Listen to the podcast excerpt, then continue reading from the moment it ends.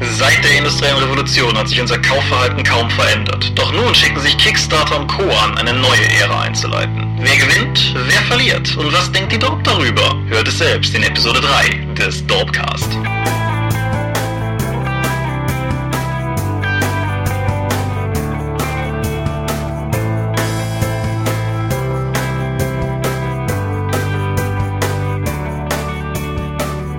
Hallo und herzlich willkommen zu Episode 3 des Dorpcasts. Michael und ich haben uns heute hier mal wieder zusammengesetzt, um über ein Thema zu reden, das uns bewegt und euch hoffentlich auch.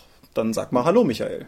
Hallo Thomas. Ja, wir wollen heute über Kickstarter reden. Das ist ein Thema, mit dem ich mich zwar durchaus befasst habe, aber von dem ich nicht wirklich großartig Ahnung habe, wie ich zugeben muss. Du ja allerdings schon, du hast da ja gar nicht mal wenig Geld bis jetzt gelassen. Ja und nein, also ich habe bis jetzt ein Dutzend Projekte gebackt. Einige davon laufen noch, einige sind gescheitert, andere haben viel Geld von mir bekommen. Aber wir wollen nicht nur über Kickstarter reden, sondern auch über die Alternativen davon. Und was macht eigentlich Kickstarter so attraktiv? Was macht Crowdfunding so attraktiv? Was muss man da beachten? Ja, was für Möglichkeiten gibt es da?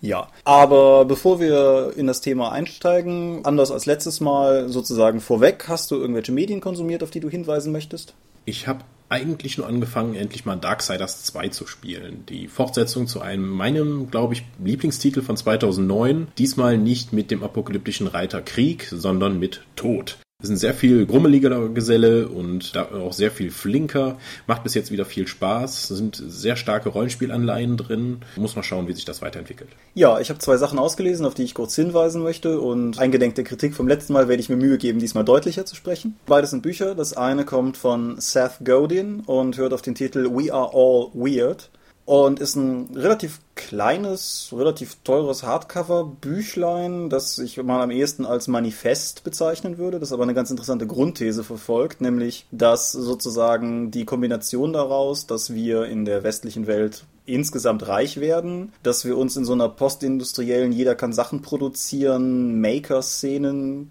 Gesellschaft befinden, dass auch komische Freaks, die sonst früher alleine gewesen wären, sich über das Internet miteinander verbinden können. Das kennt ja auch die Rollenspielszene, denke ich, ganz gut. Dass halt daraus insgesamt folgt, dass immer mehr Leute sich dazu bekennen, nicht Mainstream zu sein. Ist jetzt kein Buch, das einen irgendwie großartig weiterbringt, schätze ich, aber ich fand es trotzdem eine ganz interessante Lektüre, weil es einfach mal eine Perspektive darauf bietet.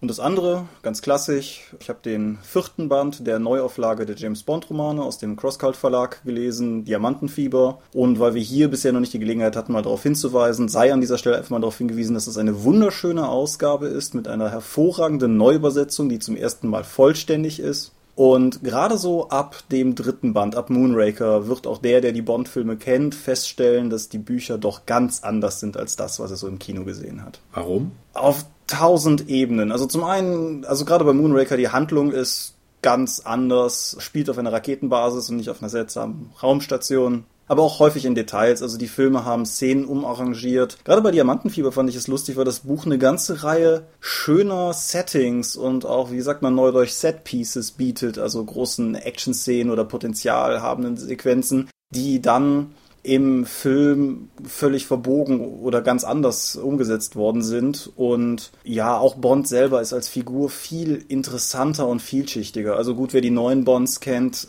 die Craig-Adaption kommt in meinen Augen in eine gute Richtung, aber der Buchbond ist eine ganz eigene und relativ komplexe Figur, die einfach Spaß macht, wenn man drüber liest, wie ich persönlich finde. Also dicke Empfehlung für James Bond in literarischer Form. Zumindest von mir, ja, ganz klar. Okay.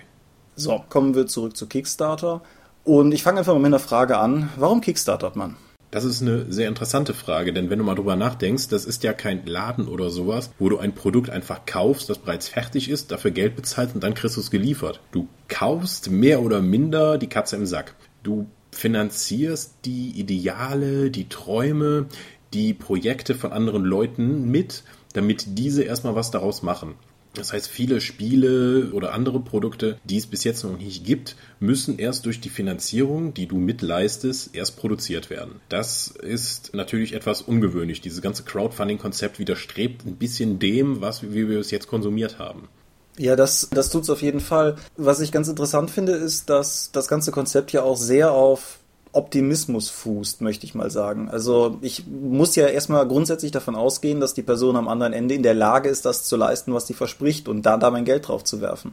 Ja, es ist äh, so eine Art, wir kennen das ja vielleicht aus dem Wirtschaftsbereich, dass Leute dann Du hast ein Start-up-Unternehmen, du suchst dir dann Geldgeber, die gucken dann, kriege ich mein Geld, das ich investiere, durch die Idee, die der hat, dann refinanziert, dann gebe ich dem mein Geld, um damit später mehr Geld zu bekommen. Das hast du jetzt bei Kickstarter und den anderen Crowdfunding-Plattformen ja nicht. Du bekommst ja nicht dann das Geld, was du investiert hast, wieder raus, sondern du bekommst ein Produkt. Ich denke, das, was aber ganz interessant dabei ist, wenn du dann investierst, du bist Teil von etwas Größerem. Du kannst jemandem helfen, seinen Traum zu verwirklichen, deswegen vielleicht auch dieser Optimismus, den du sagst. Andererseits hast du natürlich auch die Möglichkeit, Sachen, die für normalerweise wirtschaftlich nicht machbar sind, wie irgendwelche Urrollenspiele oder Romanserien oder, Spiel oder Tabletops neu zu beleben. Ich habe es jetzt gerade bemerkt bei einem Projekt, auf das wir gleich noch kommen.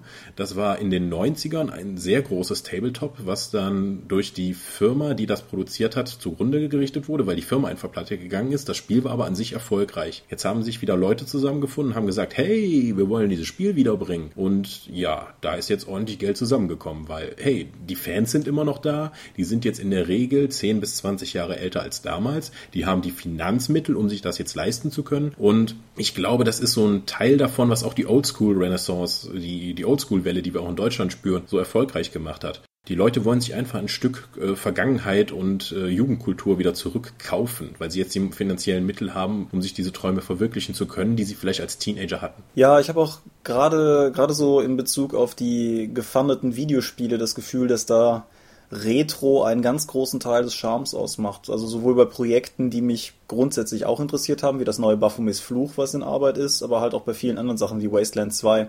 Da schwingt halt immer so ein bisschen der früher waren Dinge gut Gedanke mit.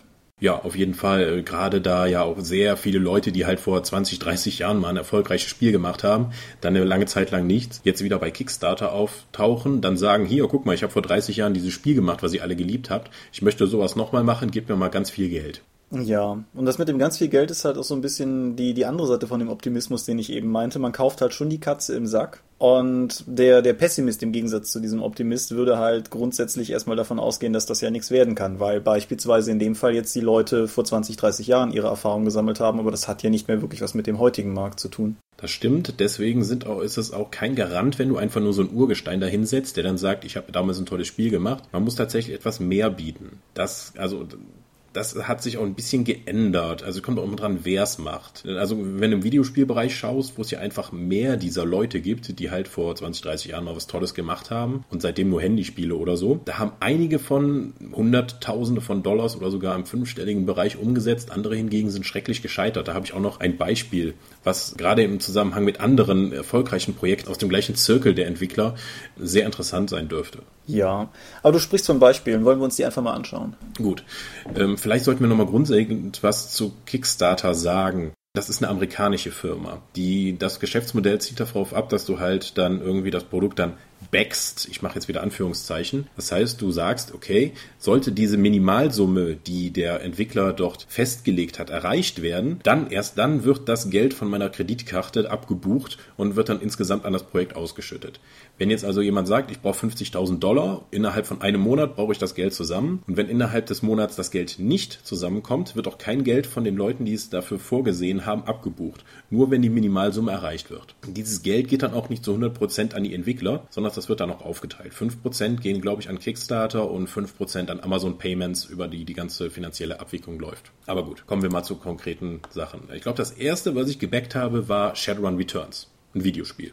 Das könnte dich doch auch interessieren. Ja, das hat mich auch interessiert. Ich bin vor allen Dingen darauf aufmerksam geworden. Ich meine, klar, Shadowrun ist ja nun eines der Rollenspiele bis heute. Aber es kommt ja auch so ein bisschen aus derselben Richtung wie das wirklich gute Super Nintendo Shadowrun-Spiel. Das, ich weiß gar nicht, kennt das mittlerweile? Also damals ist es, glaube ich, sehr untergegangen.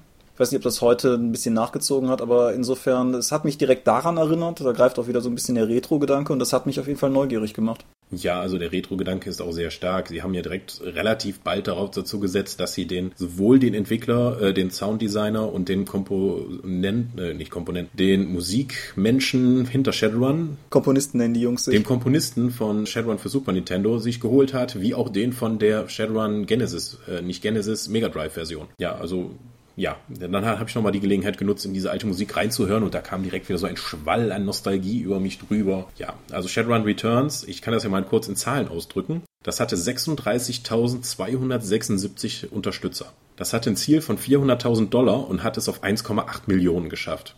Relativ kurzer Zeit sogar. Da kann man natürlich mitarbeiten. Auf jeden Fall. Mhm.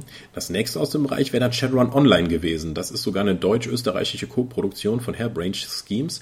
Bei denen wurde es relativ knapp. Das Ziel von 500.000 Dollar wurde nur ganz kurz vor Ziel erreicht, hat es aber dann nur noch auf 558.000 geschafft. Aber interessanterweise, Shadowrun Online hat nur 6.000 Unterstützer gefunden. Also nur ein Sechstel von dem, was Shadowrun Returns erreicht hat. Haben wir nicht ein Dorp TV-Interview mit den Jungs gehabt? Wir haben damals auf der APC 2011, glaube ich, tatsächlich mit Hairbrain Schemes und dem Herr Wagner, glaube ich, war es, ein Interview gemacht. War ein sehr sympathischer Mensch und wir konnten schon mal Sachen aus den Deadlands online zeigen. Ich weiß gar nicht, ob das immer noch entwickelt wird. Die können auch tatsächlich was vorweisen. Also die Leute von Shadowrun Online haben ja schon Jagged Alliance online, was man aktuell schon spielen kann. Wohingegen die Leute von Shadowrun Returns noch kein Videospiel in dieser Weise vorgezeigt haben. Es sind allerdings die ganzen alten Shadowrun-Autoren dabei unter John Wiseman. Ja, das macht auf jeden Fall neugierig. Gerade, dass die alten Shadowrun-Leute dabei sind, hat ja auch Wellen geschlagen, ich glaube, bis in den, bis in den Rollenspielbereich hinein hin.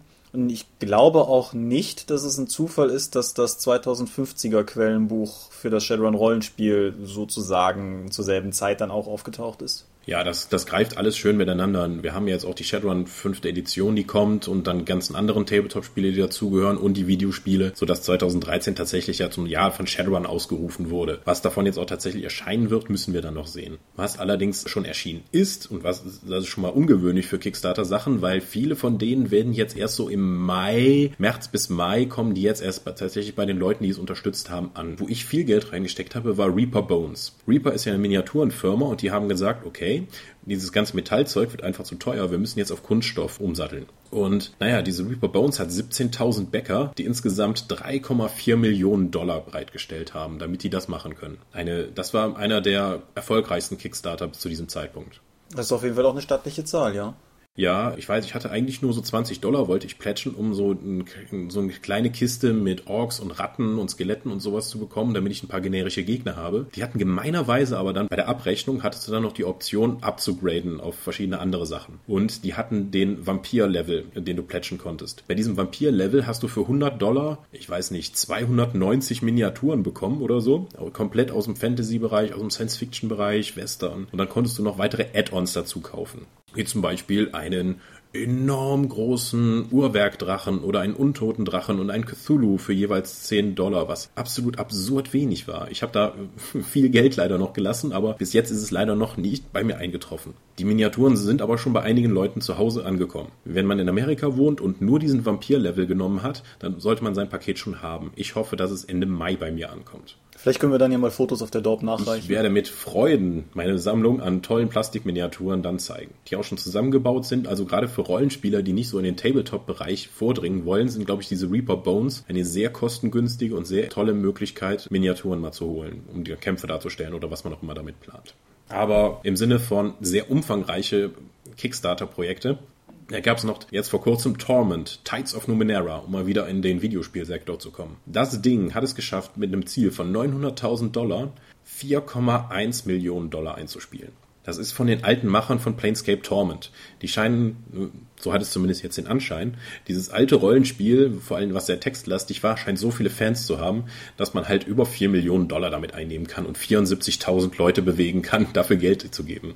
Ja, Planescape Torment gehört ja so in diesen Kreis aus Baldur's Gate, Baldur's Gate 2, Icewind Dale und so hinein. Genau, hat die gleiche Engine benutzt. Ist aber, glaube ich, vom Textumfang her umfangreicher gewesen als die anderen genannten alle zusammen. Also genau, wer das gespielt sagen, hat, wird das. Die reden ja immer davon, dass es halt Romane spielbar waren mit, weiß ich nicht, wie viel Text das ist. Es gibt wohl auch Fans, die den die Dialogzeilen und das alles, was bei Planescape Torment möglich war, tatsächlich als Roman verfasst haben. Das Interessante ist aber, ja, erstens, dieses Torment Tides of Numera ist ja nur im Geiste ein Nachfolger von dem alten Planescape Torment. Und zum anderen, das beruht auf einem neuen Rollenspiel-Setting von Monty Cook, wovon auch nur überhaupt nichts erschienen ist, weil der das auch über Kickstarter finanziert hat. Und der wollte dafür 20.000 Dollar haben und hat eine halbe Million zusammenbekommen. Das heißt, wir haben jetzt ein enorm erfolgreiches Videospielprojekt über Kickstarter finanziert, was in einer Welt spielen wird, die es eigentlich noch gar nicht beschrieben gibt, die aber auch über Kickstarter von einer von einem Rollenspiel Pen and Paper Urgestein äh, geschrieben wurde.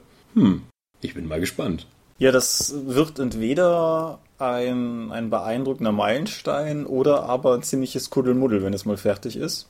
Aber andererseits lassen die beteiligten Leute ja durchaus Hoffnungen stehen und das ist ja durchaus auch Teil des Kickstarter-Gedanken, denke ich. Ja, wo wir gerade bei komische Hoffnungen sind. Einer der führenden Köpfe hinter Planescape Torment war ja damals der Guido Henkel, den ja auch die Leute von der Nordland-Trilogie von DSA sicher noch kennen. Der hat ja dann probiert, der ist übrigens auf dem Cover von Planescape Torment zu sehen. Das ist dieser blaue Typ, den du auch spielst. Den haben sie damals, haben sie einfach gedacht, was machen wir eigentlich für ein Cover? Ähm, Guido, äh, zieh doch mal diese Latexmaske an, dann machen wir ein Foto davon und packen das vorne drauf. Ah, eine gute, unschuldige Zeit. Nicht wahr? Oder so. Auf jeden Fall, der hat ja auch versucht, ein Oldschool-Rollenspiel über Kickstarter zu finanzieren namens Torvalla, das dann auch so richtig die Hardcore-Fans von damals ansprechen sollte, so von der Trilogie. Das Ding ist grandios gescheitert. Der hat das nach ein paar Wochen, hat er sein Ziel von eine Million Dollar nicht erreicht. Das war maximal 47.000. Dann hat er das abgebrochen, nachdem 1000 Bäcker, 1300 Unterstützer da waren.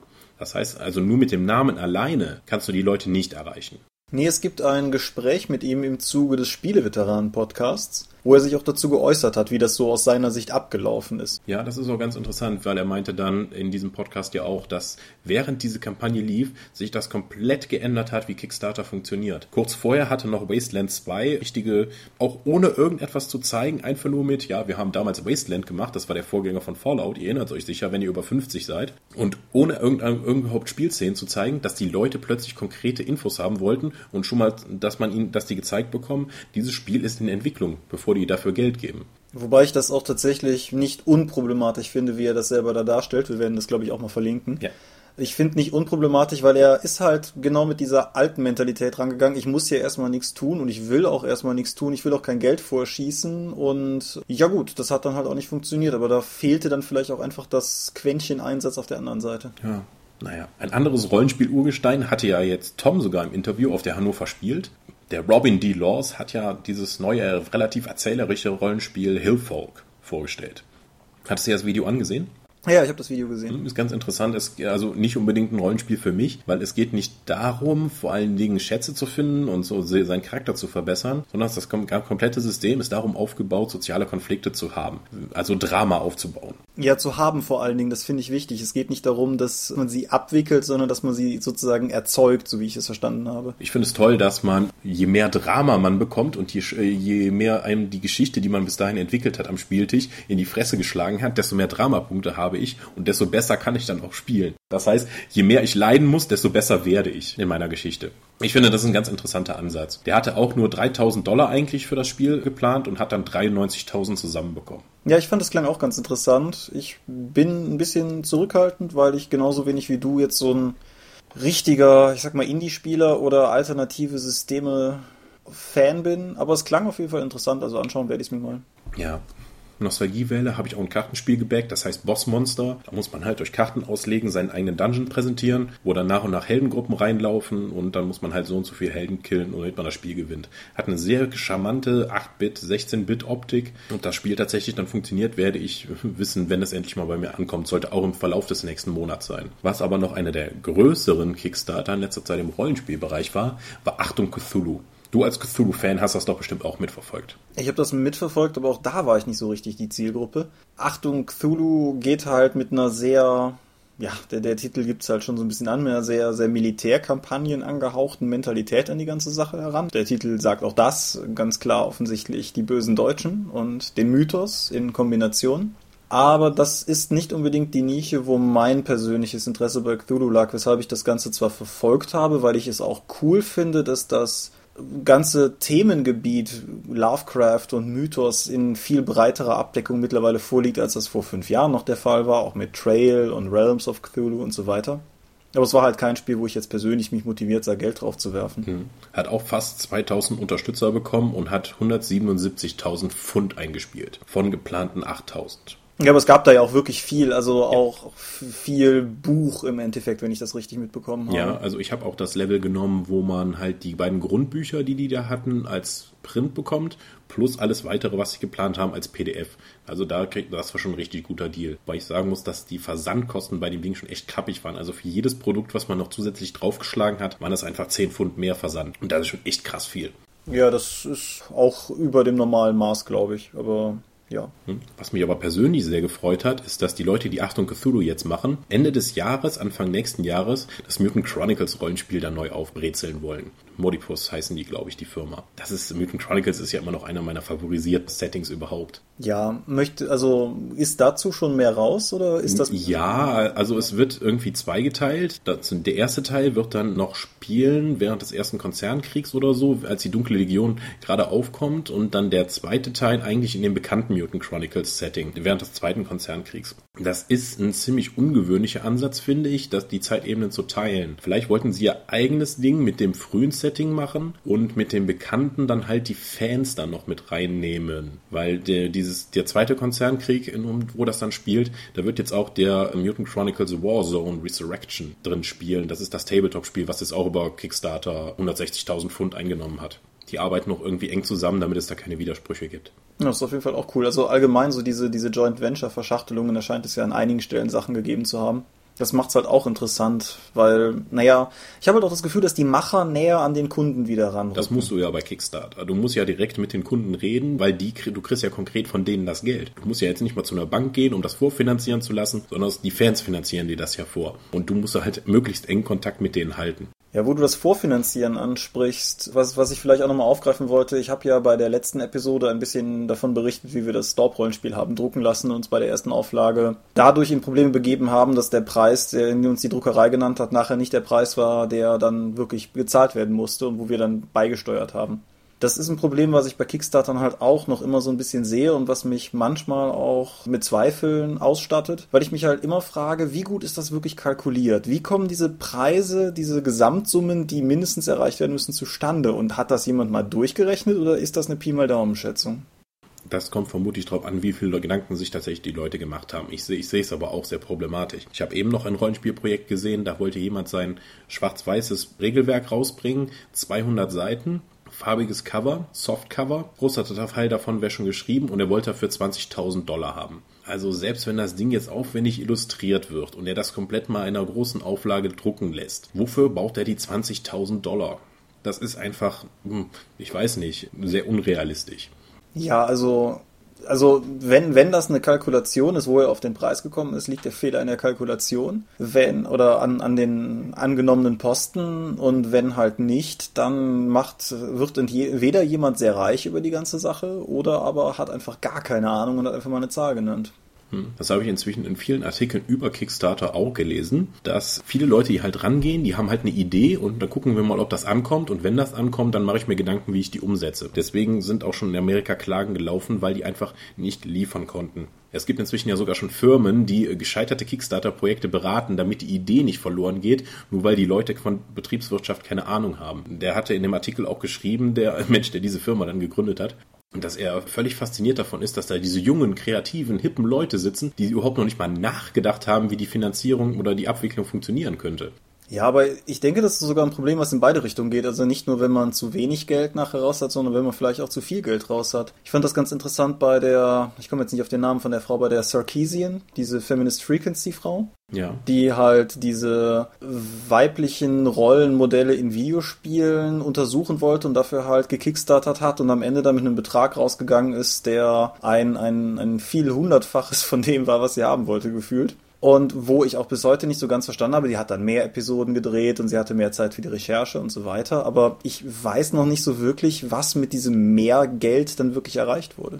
Hm, das ist auch etwas, was in der letzten Zeit aufgekommen ist, die sogenannten Stretch Goals. Was gebe ich euch mehr, wenn mehr über der geplanten Summe erreicht ist? Grundsätzlich kann man auch sagen, dass es sinnvoller ist, die Zielsumme erstmal gering anzusetzen und dann interessante Stretch Goals zu setzen. Also oftmals sind Kickstarter erfolgreicher, wenn sie eine kleine Summe haben und dann nach und nach immer weitere Stretch Goals sagen, damit die Leute nochmal Geld draufschmeißen, als wenn du direkt am Anfang eine hohe Summe nimmst. Dann gucken da schon viele drauf und sagen, das ist viel zu hoch, das kommt sowieso nicht zusammen, da brauche ich jetzt gar nicht den Aufwand zu machen, auf Spenden zu klicken. Das ist ja auch eine psychologische Sache, wenn ich das Projekt aufrufe und obwohl schon relativ viele Leute Geld draufgeworfen haben, da dann steht irgendwie, weiß ich nicht, 5% funded, dann würde ich mir das halt auch überlegen, weil man will ja schon letztendlich irgendwie eine gewisse Erfolgsaussicht sehen und wenn es halt so aussieht, als wenn da keiner was dran tun würde, weil der Betrag einfach so hoch ist, dann demotiviert das ja auch. Ja, obwohl eigentlich kein finanzielles Risiko ja dabei ist, weil das Geld ja erst abgebucht wird, wenn das tatsächlich die Zielsumme erreicht. Aber ja, der psychologische ja. Faktor ist ja durchaus wichtig.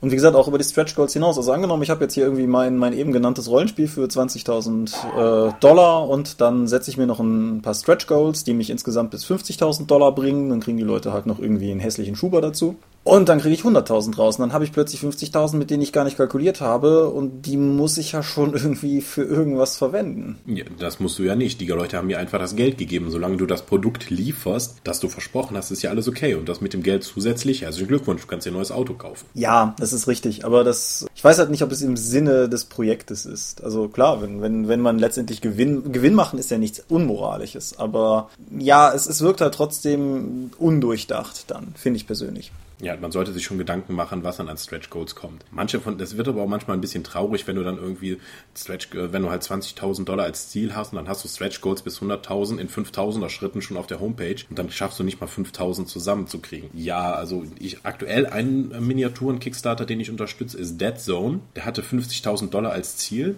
hat innerhalb von 33 Minuten das Ziel erreicht und steht momentan bei 260.000 Dollar. Die machen das inzwischen so bei Mantic Games. Die geben nicht mehr am Anfang raus, was für Stretch Goals sie haben. So alle 10.000, alle 5.000 kommt was Neues dazu. Die sind jetzt erstmal dabei, alle 25.000 Credit, äh, alle 25.000 US-Dollar schauen sie einfach, okay, wir haben das jetzt zusammen. Das ist unser nächstes Stretch Goal. So können sie viel besser planen, als dass sie jetzt irgendwie sagen, oh Moment, wir wurden total überlaufen. Wir haben jetzt das Zehnfache von dem, was wir erreicht haben. Wir müssen denen jetzt noch 20 bis 30 Stretch Goals nach nachliefern. Wie machen wir das denn jetzt? Ja, das ist, ist natürlich auch richtig, ja. Hm.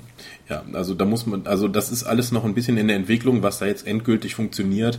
Oder vielleicht überlebt sich Kickstarter auch mit solchen Planungen, weil das halt nur noch so bedingt Crowdfunding ist und das sehr, sehr kaltes Kalkül, wie viel ich halt rausziehen kann aus der Community und welche Methoden da überhaupt funktionieren. Naja, das ist halt noch sehr viel im Umbruch. Das ist noch ein sehr neues Ding. Es macht Spaß dabei zu sein. Hey, wir sind hip, guck mal, Kickstarter, huhu. Äh, ja, aber auf, ob das jetzt tatsächlich ewig so weitergeht, wir werden sehen. Für Rollenspiele ist es auf jeden Fall ein sehr interessantes Feld, weil damit selbst Nischenideen finanzierbar werden, wenn sich genug Leute finden. Und du musst halt nicht mehr so in die Vorleistung gehen, wie du es bis jetzt immer auch halt häufig machen musstest. Du kannst direkt auch sehen, ist ein Markt für mein Produkt da? Gibt es Leute, die das interessiert und geben die mir Geld schon mal vorab?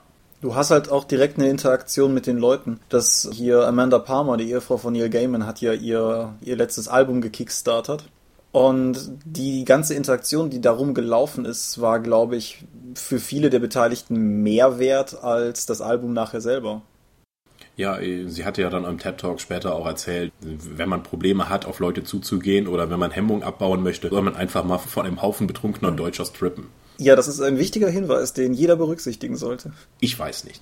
Naja, wir sollten aber auf jeden Fall nochmal darauf eingehen, dass es neben Kickstarter auch noch eine exklusiv deutsche Plattform gibt für solche Crowdfunding-Projekte. Das ist Startnext. Startnext kann vielleicht deswegen interessant sein, weil man kriegt das Geld, was man, was die Kunden, Kunden oder Pledger oder Geldgeber oder sonst, wie man sie auch nennen möchte, da einzahlen, kriegt man komplett. Da gibt's also nicht diese 10% gehen ab an die Firma und sowas. Das heißt, es ist ein sehr viel bodenständigeres Ding und es ist sehr deutsch. Das grenzt natürlich den möglichen Kundenkreis enorm ein. Für andere Leute kann das dann attraktiver sein, weil sie auch alternative Zahlmodelle, die in Deutschland halt üblich sind, anbieten und nicht nur die Kreditkarte über Amazon Payments. Ja. Das erste, was ich über Startnext gefandet habe, ist das Labyrinth des Pharao von dem in Rollenspielkreisen ja auch sehr bekannten Krimsu. Das sieht total putzig aus. Ich habe total Bock, das mal zu spielen. Das, als, ich, als wir das hier aufnehmen, steht das Ding bei 94 Prozent und es läuft nur noch einen Tag. Ich hoffe wirklich, dass das Geld zusammenkommt und dass ich das Spiel dann auch irgendwann erhalte.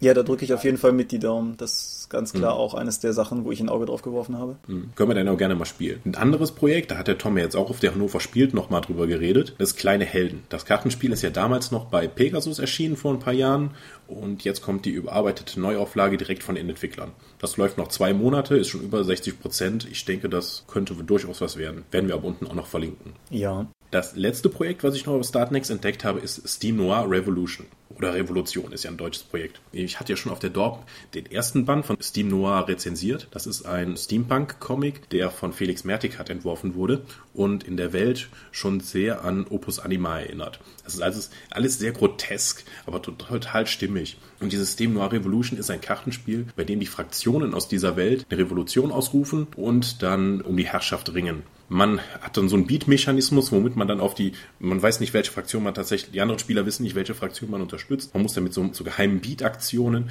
dann die ähm, Fraktionen nach vorne bringen. Das sah ganz lustig aus. Das ist auch so ein Non-Profit-Unternehmen. Alles, was über die Produktionskosten hinausgeht, wird halt gespendet. Das macht das eigentlich noch sympathischer. Das Ding ist auch schon überfinanziert. Es geht jetzt nur noch darum, noch mehr Geld für diese Spendenorganisation zu, zusammenzukriegen und ja, das läuft auch noch ein bisschen. Ja, eine Frage, die ich mich noch gefragt habe, weil ich das hier vorbereitet habe, ganz egal, ob man jetzt Kickstarter oder Startnext als Beispiel nimmt, wie groß denkst du, kann man das letztendlich skalieren? Also um es mit einem Beispiel zu bringen, der Veronica Mars Film, also die Kino-Fortsetzung der TV-Serie, die zwar abgesetzt wurde, aber bis heute eine große Fanbase hat, hat bei Kickstarter einen Gesamtbetrag von 5.702.153 Dollar erwirtschaftet, was eine beachtliche Summe ist. Und andererseits nicht mal das Geld von vier Episoden Akte X vor 20 Jahren. Tja, also es ist natürlich beschränkt. Also so, das sieht man auch im Videospielbereich. Also die Leute haben immer gesagt, ja, Crowdfunding ist gut und schön, aber ein Assassin's Creed kriegt ihr dafür nicht ja, braucht man einfach andere Geldmittel. Entweder ist das Crowdfunding noch nicht so weit oder es ist halt nicht das Mittel, um wirklich die AAA-Titel zu produzieren. Vielleicht bleibt Crowdfunding einfach nur dieses Love Interest. Okay, hier das Spiel, das ich damals schon mochte, der Entwickler macht das jetzt neu. Ich weiß noch nicht, wie das wird. Ich möchte ihm aber Geld geben, weil ich halt das Thema mag und ich habe die Finanzmittel gerade. Damit kannst du halt keinen Transformers 4 oder sowas ins Kino bringen, aber vielleicht dann eine Neuauflage von irgendwie der Serie, die du damals schon toll fandest.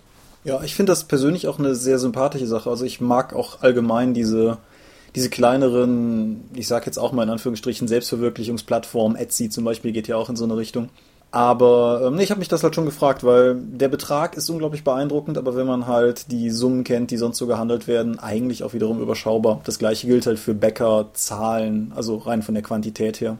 Ja, ich bin wirklich äh, mal interessiert, wo das Ganze mit Crowdfunding noch hingehen kann. Ich halte es für, für den Rollenspielbereich für eine sinnvolle Entwicklung. Weil wir halt, wenn man sich die Absatzzahlen und die Verkaufszahlen einfach mal anschaut, ist Crowdfunding eigentlich eine sehr natürliche Lösung für die Gruppe. Andererseits könnte es natürlich auch einfach sein, dass Crowdfunding jetzt nur das letzte Aufbegehren einer sterbenden alten Männerdomäne ist, die damit nochmal ein paar ihrer Jugendträume umsetzen möchte, bevor es hier endgültig den Bach runtergeht. Ja, Mal gucken. Ja, mal gucken. Ich sehe es aber eigentlich auch, also den, den Teil sehe ich auf jeden Fall optimistisch, alleine auch, weil es etwas aufgreift, was es schon früher oft gegeben hat, nämlich beispielsweise auch so Sammelvorbestellungsaktionen wie unser Dorp-Rollenspiel oder ich meine Fate to Go hat auch, auch sowas teilweise über Foren organisiert. Ja. Aber es halt auf eine Plattform trägt, die auch eine gewisse Sicherheit bietet, zumindest während der Abwicklung, nicht im Anschluss bei der Produktion. Aber allein die Tatsache, dass mein Geld bei mir bleibt, bis die Sache sicher im Kasten ist und nicht über irgendwelche eigenartigen, fragwürdigen oder einfach undurchschaubaren eigenen Webmechanismen von irgendwelchen Firmen geregelt wird, die dann sozusagen ihr Geld selber einsammeln. Das, das finde ich auf jeden Fall eine gute Sache. Hm.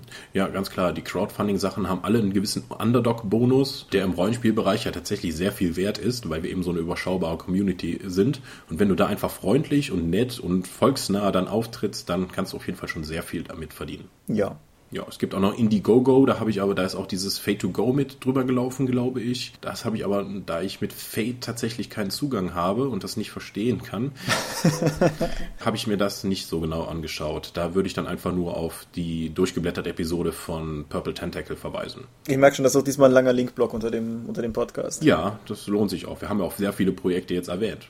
Ja, das auf jeden Fall. Also ja, ich, ich denke, wir, wir haben zumindest einen Konsens, dass wir die Sache irgendwie sozusagen positiv und freudig beobachten und ja, ich mit finanziellen Mitteln zusätzlich ja, ich bin ja schon häufiger fast schwach geworden und wer weiß, vielleicht kommt ja irgendwann demnächst das Kickstarter-Projekt um die Ecke, wo ich dann auch nicht mehr anders kann. Ja, würdest du das jetzt sagen, nach dem, was du jetzt über Kickstarter weißt und was du jetzt mitbekommen hast, würdest du also grunds wärst du also grundsätzlich bereit, da mal das Portemonnaie aufzumachen und ein Projekt, wo du jetzt sagen kannst, okay, das hier interessiert mich wirklich, ich möchte, dass das realisiert wird. Nicht mal unbedingt, weil ich das Produkt möchte, sondern einfach, weil ich will, dass es das wieder gibt. Würdest du dann dafür Geld geben? Ja, würde ich auf jeden Fall. Was noch wichtig vielleicht wäre, aber das denke ich ist vorerst zumindest Utopie, wäre für mich, dass Kickstarter, also jetzt explizit die Plattform, einen Weg findet, andere Zahlungsoptionen zu ermöglichen. Das ist einer der Gründe gewesen, weshalb ich bei Baphomets Fluch 5 nicht Geld in den Sack gesteckt habe. Und das wäre auch nach wie vor ein Grund, weshalb die von mir ansonsten sehnlichst erwartete Mage the Ascension 20th Anniversary kein Geld von mir über Kickstarter bekommen wird, weil ich habe halt keine Kreditkarte und es gibt zwar auch so ein paar Wege bei Amazon Payments sozusagen drumherum, aber eigentlich ist, naja, also man, man könnte da weiter auf mich zukommen. Vielleicht bin ich einfach nur faul, was das angeht. Ähm, vermutlich, ja, aber ich habe auch schon bei Achtung Cthulhu einem Kollegen mit meiner Kreditkarte dann dazu geholfen, dass er ordentlich plätschen kann, damit er auch seine Achtung Cthulhu Bücher bekommt. Der übrigens Savage Worlds total doof findet und sich total auf die äh, klassische Variante freut da, weil das auch unterschiedliche Regelversionen angeboten werden. Ich allerdings mir die Savage Worlds Variante natürlich schnappen werde. Weil Achtung Cthulhu möchte ich mit Savage Worlds spielen. Das äh, steht dir ja frei. Natürlich tut es das. Gut, ja, Thomas, dann danke für das Gespräch und die Informationen über Kickstarter. Ja, bevor wir ganz zum Ende führen, noch äh, die kurzen üblichen Hinweise zum Schluss, was unsere Seite betrifft. Richtig, wir haben ja neue Sachen. Also wir hatten ja eben schon mal drauf eingegangen, dass Tom äh, spontan mal zu Hannover Spiel gefahren ist, einfach mal vier Stunden in den Norden und dort mehrere Interviews geführt hat, unter anderem mit Urgesteinen wie Robin D. Laws, aber auch mit John Kowalek, der die Doc Dauer Comics gemacht hat und die Munchkin-Sachen. Und ne, mit den Menschen von Kleine Helden. Ich glaube nur Laura. Ja, man, man sieht auch ein paar kleine Technikfortschritte bei den Videos. Die englischsprachigen Videos sollten ordentliche deutsche Untertitel haben, weil wir uns nicht auf die Automatikübersetzung von YouTube verlassen wollten, weil wer die mal ausprobiert hat, die ist spannend. Ja, die ist lustig. Also lohnt sich eigentlich. Also wer, wer, insbesondere, also ich empfehle ja unseren Xoro the Eiffelarian mit den Untertiteln zu gucken, das ist ein ganz anderer Film dann. Ja, der bietet völlig neue Metaebenen, die wir selbst nicht gesehen haben, als wir den Film produzierten. Ja, aber wir schweifen ab. Also wie gesagt, wir haben diese Videos online und zum Zeitpunkt, an dem wir das aufzeichnen, noch nicht, aber hoffentlich in wenigen Stunden dann für euch in der Vergangenheit schon erschienen, sollte Zorg und die Macht des Tucker sein, das DSA-Abenteuer von Achim Safroch, das wir in der Vergangenheit jetzt schon mehrfach erwähnt haben. Ja, Goblins. Goblins und Langbeine und Kanäle und düstere Geheimnisse und viel Unfug. Ja, viel Unfug, ja, das kennzeichnet die Abenteuer von Achim sehr. Gut, dann möchte ich mich bei den Zuhörern, für die, die es bis jetzt durchgehalten haben, bedanken und bevor mich meine Bronchitis jetzt komplett tötet, würde ich mich verabschieden. Adios. Ja, adios, salut und ja, viel Freude.